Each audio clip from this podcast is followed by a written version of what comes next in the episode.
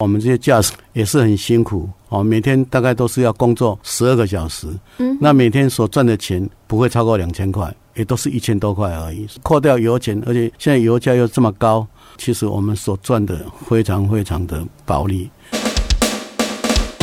妮妮麻一下，给你麻一下。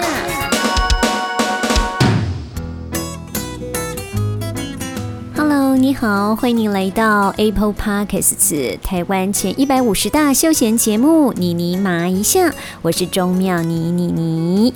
其实我们都知道呢，防疫期间，餐饮、观光、航空、交通运输业者都面临了相当大的挑战。交通运输业者除了经营上的困难，还得面对比一般人更容易染疫的风险。所以今天的麻辣人物施文亮施理事长，数十年来带领着计程车问奖的老大哥，要来分享他们的甘苦谈。我们一方面来了解计程车这个行业在目前面临的困境，另外一方面也为所有的计程车职业驾驶加加油、打打气。希望问奖们在疫情期间保护自己、保护客人。当然也要保持好心情，好心情才有好的免疫力，继续站在我们防疫的第一线。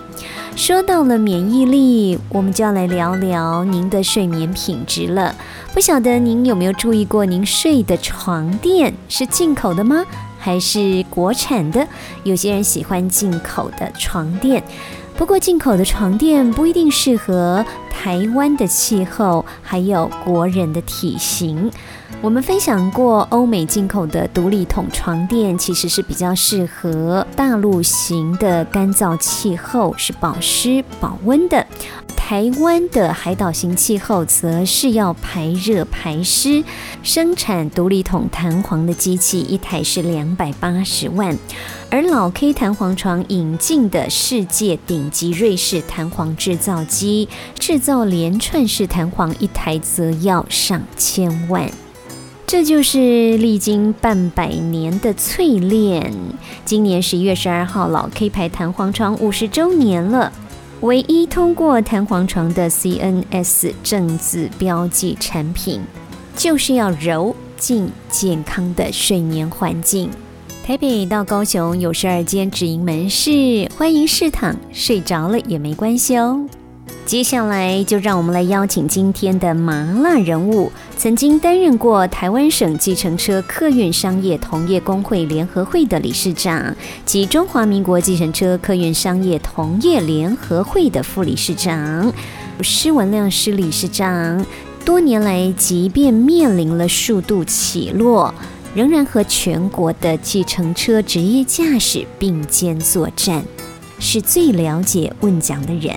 也是最关心问奖的人，更是关怀全国交通的代表性人物。每个人都坐过计程车，计程车问奖的心声你知道吗？现在就邀请您，让你麻一下。非常高兴的为您邀请到，也是妮妮结识有十几年的好朋友喽。十几年前，他其实对于桃园的交通就非常非常的热衷，可以说是很多很多我们桃园乡亲呢交通上的最好的朋友。台湾省计程车客运商业同业工会的联合会理事长，中华民国计程车客运商业同业工会联合会的副理事长，赶紧来邀请我们的施文亮施理事长。施理事长您好。你好，嗯，十几年前您那时候是桃园县的计程车商业同仁工会的理事长，对不对？是，嗯，是我那个时候是桃园县计程车工会的理事长。理事长也是妮妮哦最佩服的人之一哦，因为他这十几二十年来，他一直都是坚持在交通这个领域哦。那么其实现在还扩及到桃园县的商业会啦，哈，现在服务的人更多了。怎么有这么多的活力？然后你怎么有这么大的热忱哦？其实这样子啊，因为我一直从事这行业已经三十五年了，还一直都在交通界这边来服务。那有很多的事情其实是有自己本身的个人的一个行为来做起了。那因为我本身是做计程车这个行业，每天几乎我大概我的生活起居都会很正常。那有一些遇到的事情，我都会很快的速度，很快的一个时间把它完成，所以几乎我大概每天的工作都非常顺心愉快。李长其实很客气，他自己本身呢也有一些交通关系企业，然后还有在我们的工会里面也担任非常重要的一个领导者 leader 的角色，所以他其实每天的行程都排得满满的，但是他总是有用不完的体力。他的人生这样一路走过来，能够拥有这么广大的人脉基础，这么多的人来挺他支持他，然后他也一直不断的去服务许多的朋友。其实就是说呢，包含他自己本身很。重注重作息的正常哦，听说是早起六点的起床啊，暗时十点咯九名层啊，对不？所以说，哎，自己的身体状况一直保持的很好，然后呢，就用不完的体力哦。另外还有一个很重要的一个部分，就是其实理事长是非常非常乐观的一个人，不太会去钻牛角尖。是没有错。其实我常常有时候跟我们这些伙伴在告诉他们说。我们第一个，我们每天的工作一定要非常的有乐观，然后要对每一个客人都要非常的一个笑容哦。那服务的态度一定要很好。那这个部分，我们才是能够增加我们每天的载客率，我们每天的收入，这才是可以是我们要的一个部分啊。嗯。那另外就是说，我们其实我们驾驶很辛苦啊。哦，很辛苦，每天你看，我们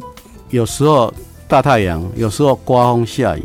那我们接到客人就把我们客人在一路上，我们要很安全的送到他家，所以这个我们的责任也是很重，所以我们这个行业说实在话，我们是很认真，而且很艰辛，而且我们这个是服务业，所以我们要做得更好，让人家更有更安心。所以刚刚李校长强调了，就是呃，我们的这个所有的建车问讲哦，第一个最重要的就是服务精神，然后第二个就是安全驾驶，简简单单几句话，可是把建车这个行业哦，呃，它非常非常重要的呃一些指标，通通都点出来了。所以李市长其实这样子呃连接下来哦。桃园也等于就是您的第二个故乡，是五十三年毕业，您就在桃园发展了哦。然后那个时候的您其实才十九岁，是 那个时候很年轻呢。嗯，那学校毕业以后想说，哎呀，到这里来到北部来发展，然后我也不晓得一栽就是三十五年了哈。那在这个三十五年的历程里面，其实我也学了很多。而且也有一些跌跌撞撞的事情，但是我对我们工作的同仁、我们的驾驶朋友，我们是尽可能让他能够在他自己本身，或者是对他们家人，或者是对我们乘客，做到更好的一个保障。嗯，没有，我们也是希望，就说我们这些驾驶，说实在话，也是很辛苦哦，每天大概都是要工作十二个小时。嗯，那每天所赚的钱也大概了不起。不会超过两千块，也都是一千多块而已。所以扣掉油钱，而且现在油价又这么高，然后其实我们所赚的非常非常的薄利。所以我是还是希望我们这些乡亲，如果有机会，还是多多跟我们捧场。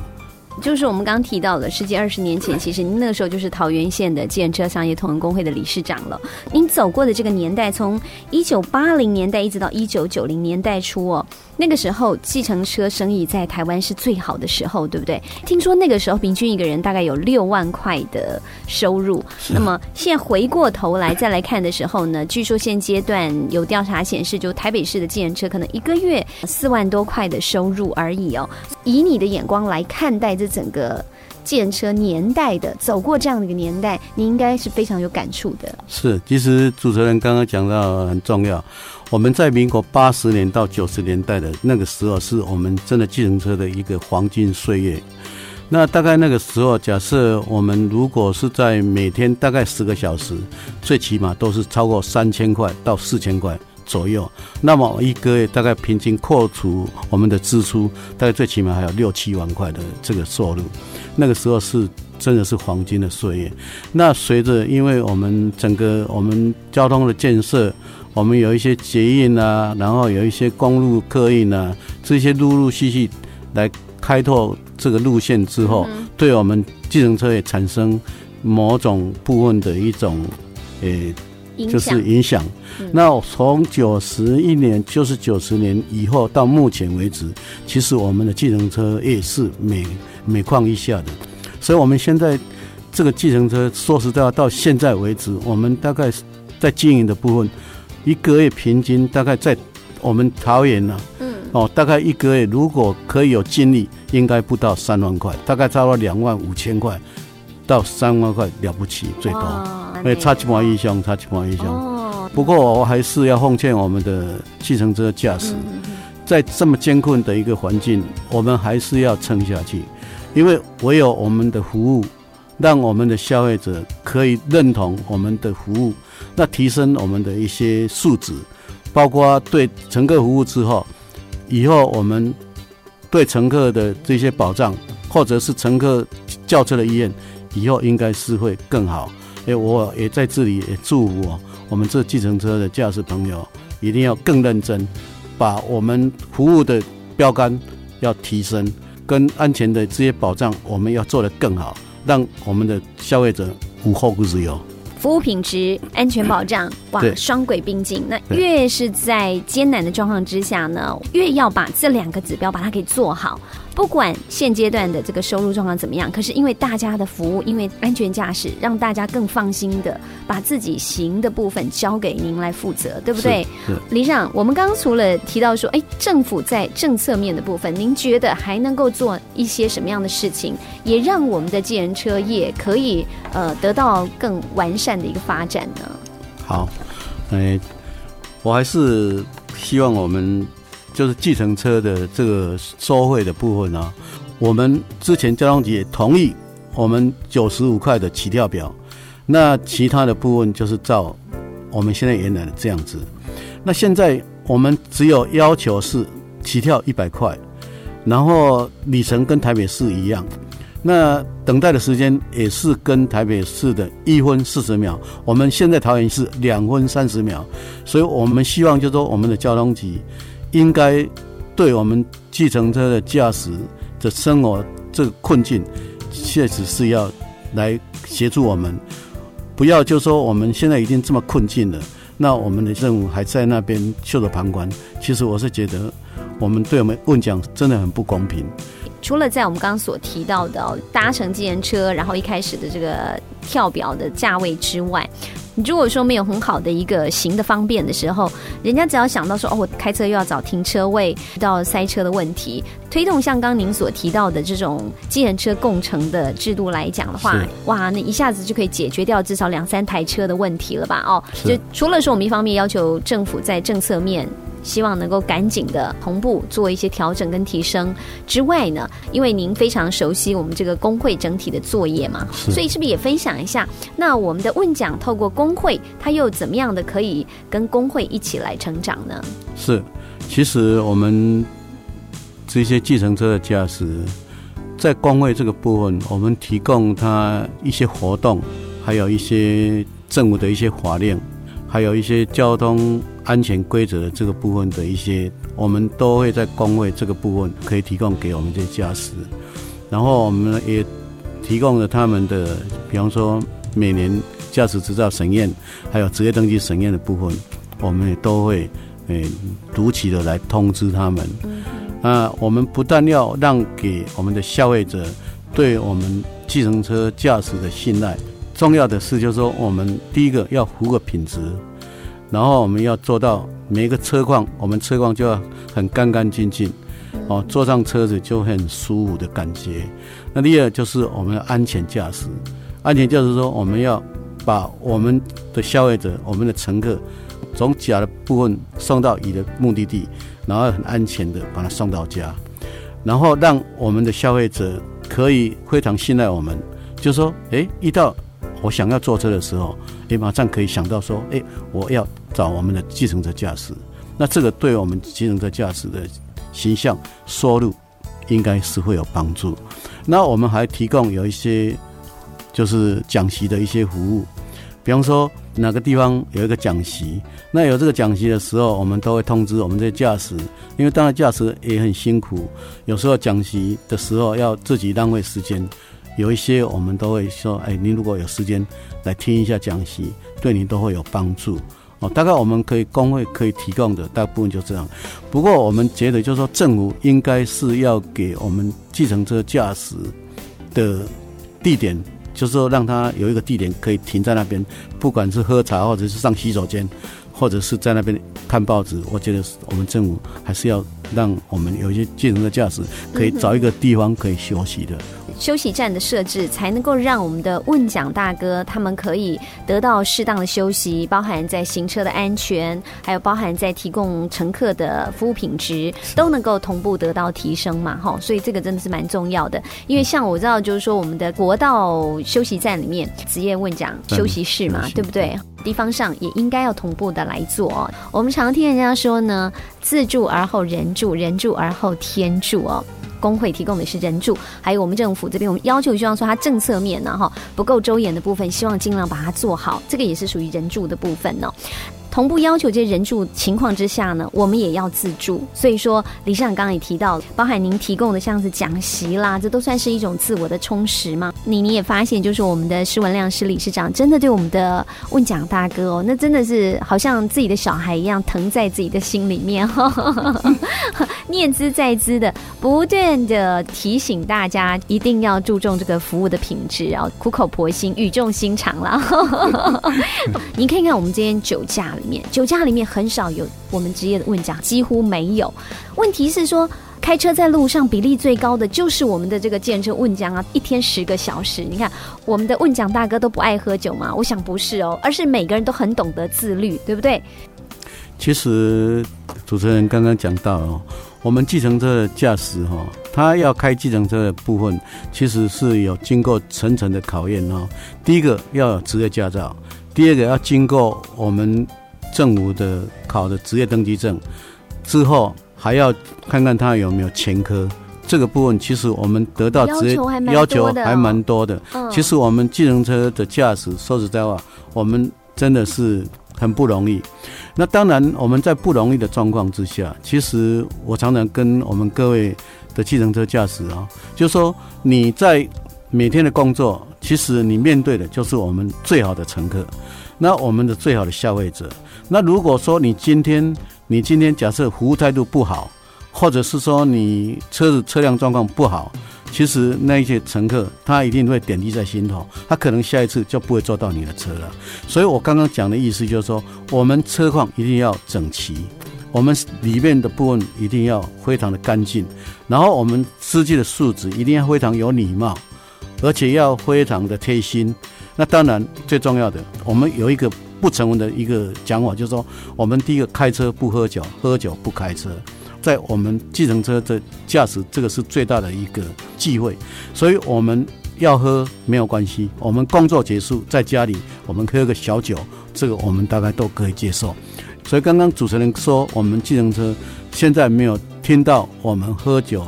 的这些新闻，其实我们都有一个共同的一个信念，就是说我们。绝对不喝酒去开车。我们喝了酒，我们绝对不开车。我们一定要做到开车不喝酒，喝酒不开车。所以，我们对我们的消费者，对我们的乘客，我们是一定就最好的服务、最好的保障。希望我们的乘客、消费者能够接受我们，可以做一个。最好的检验。呃，倪妮觉得不但是喝酒不开车，开车不喝酒，而且我们很多计程车的问讲，其实他们也提供了喝了酒的人安全送到家的服务，然后甚至于现在还有代为驾驶的服务等等，对不对？对，嗯，那有一些代驾驶，那代驾驶部分我们大部分都是这样子。如果是在诶五公里左右，我们大概收大概是收六百块。如果超过五公里，大概到十公里，大概收一千块啊。那这个部分其实我们最重要的一点就是说，把喝酒的这些乘客，我们安全的送到家，就是送到家之后，我们才从那个部分我们再回来我们的工作岗位。所以这个部分，如果是我们这些消费者有要喝酒或者要等等，其实你可以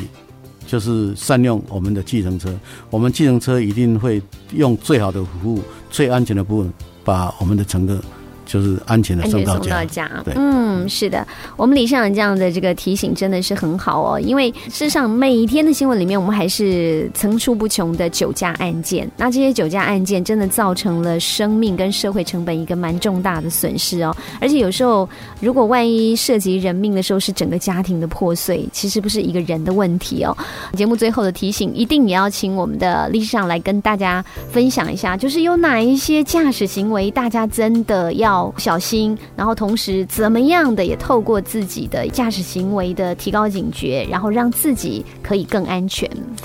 是的，其实哈，我们不管职业驾驶或者是我们的一般的驾驶，我最不想看到的就是说有一些争先恐后。这个车子就争道，真的。其实这个争道其实，哎，那么抢咯。啊，对，是讲我常常就是跟有一些我们驾驶，我常常就会跟他讲，我说哈，我们没有差到一分一秒，或者是多少时间，我们能够让他就是保平安，那我们不让他就是擦撞。所以，我们有时候我们对我们自己驾驶，我们要求非常的严格，就说如果发生交通事故的时候。我们比一般的驾驶，我们是要高出很很大的一个处分的一个一个状况，所以我们常常要求说，我们的司机一定要稍安勿躁，就是要心平气和，心平气和，嗯，然后让他先走没有关系。假设因为因为我们不能跟他做一些竞标的这个动作，或者是我们不让他的动作，我们尽可能是做到最大的礼让。那有一些是我们最不愿意见到，就是说他有时候都是。左超右超，哦，有时候不管那个自用车超车，他也是走左超右车。有时候看到红绿灯，他也不停下来，就这样子穿过去，所以这个是非常危险。我们也常常告诉我们的司机，我说我们的计程车驾驶跟一般的驾驶是不一样的。我们假设你超速了，你就是要记点；你闯红灯还是要记点。哦，这个部分我们是不能去超越的。嗯所以。我还是要奉劝，不管我们职业驾驶跟一般的驾驶，第一个要遵守交通规则，该走的路线、该走的方向、该走的绿灯遵守绿灯，绿灯行，红灯就停，黄灯就要慢慢的行，这个部分才是可以保平安，而且会保大家的安心的一个便利。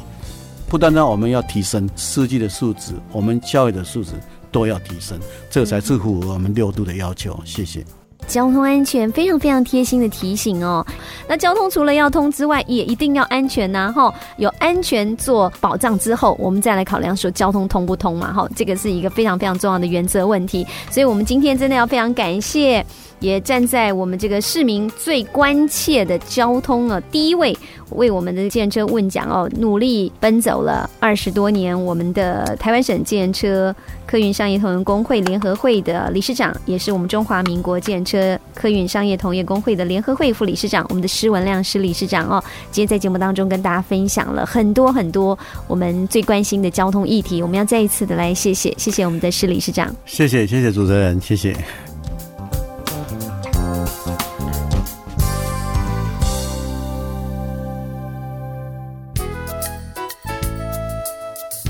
疫情期间最需要的是我们彼此的加油打气，让我们的防疫第一线筑起更坚强的堡垒。